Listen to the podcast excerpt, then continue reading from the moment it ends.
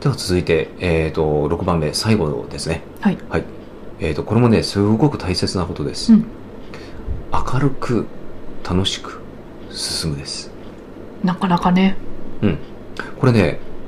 え何の関係があるのってやっぱり思うじゃないですか、うんえ霊感とそれって何か関係あるんですかってうん思われるんですけども、あのー霊感ってやっぱりね、えー、といろんなものをキャッチする私は能力だとも思ってますうんつまりね明るく楽しくされてる方はうん波動が上がるんですよ、うんうんうんうん波動が高いっていうことはいい情報、うんえーまあ、例えばいい、えー、とうん人脈とか、うんえー、といい案件とかうをん必ずキャッチするんです、うんなんかねよく勘どころがいい人が、ねうんいるって言うじゃないですうか、んうんあれってねそういうことだと思いますで必ずそういう方ってね、明るくて楽しい方なんですよ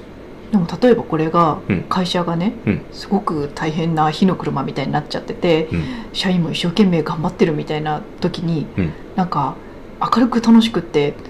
どうしたらいいんだろうって人もいるのかなって、あのーただその状況の中でね、うんえー、と経営者も一緒になって暗くしていたら、社員の方どう思いますかうん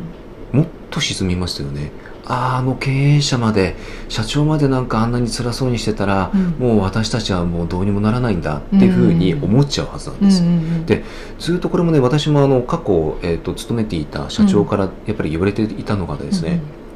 これなんですけどうんうも、んどんな時であってうんうもんリーダーはうん明るい顔をしていなさい笑顔でいなさいうんなんです、うんまあ、つまりポジティブでいなさいってことなんですうんそれは、えっと、もちろんね周りの社員に対してもうん不安を与えないように希望を与えるようにっていう、うんそういう意味合いもあります、うんでそうすることによって自分自身も上がるからなんですようんうんうん、じゃあその現状の,、うんあの数字が悪かったりとかした時にカリカリとかしないで、うん冷静に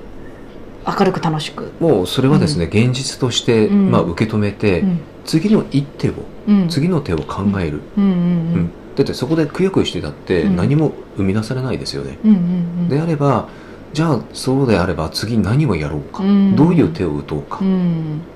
そっちにやっぱりあの常にうん頭切り替えていってるんですよ、うんうんうんうんだからあのすごくねうん行動が早いんですね、んそういう経営者の方っうて、うんんだからあのうん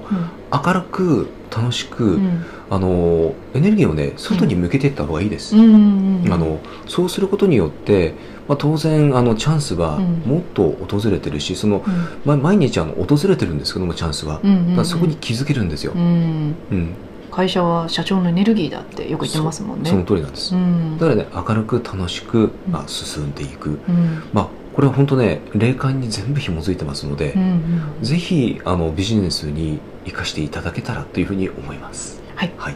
今回のテーマに対するお話は以上ですありがとうございましたありがとうございました